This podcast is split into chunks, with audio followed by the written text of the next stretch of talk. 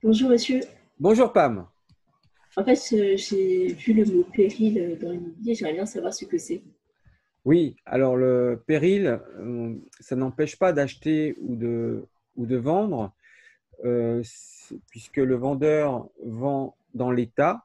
Simplement, on indiquera à l'acquéreur que l'immeuble menace de ruine, ça fait peur. C'est un mot qui fait peur et on dit un habitat en péril. Alors souvent, c'est lorsqu'un immeuble ou un logement, un appartement ou une maison présente un danger au vu de sa solidité. Alors, le maire peut engager une procédure de péril à l'encontre du syndic de copropriété et de tous les propriétaires du logement.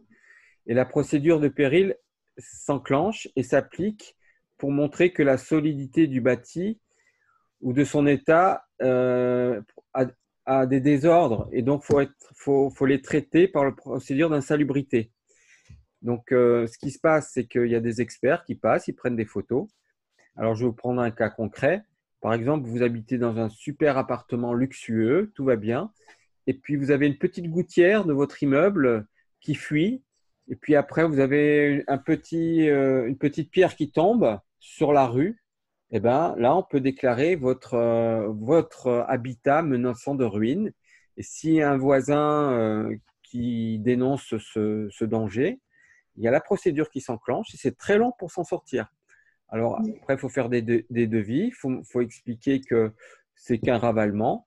Et une fois que vous avez fait tous les travaux euh, qui, sont, qui montrent la solidité bah, de votre ravalement, qu'il n'y aura plus de pierres qui vont tomber, que la gouttière est bien, bien solide, il y a un expert qui revient, qui va sortir l'immeuble de l'insalubrité, euh, du péril, pardon, et vous avez gagné. Donc le péril, ça fait peur comme ça, mais c'est pas si, euh, si dangereux que ça si c'est des petits périls. Mais le péril, c'est une graduation de 0 à 10, donc tout dépendra du, du péril. Voilà. D'accord, ça marche. En tout cas, merci d'avoir éclairé sur ce sujet. je vous souhaite une bonne journée. Bah, moi aussi, je vous souhaite une très bonne journée. J'espère que ça, ça, a un peu euh, éclairé vos lanternes.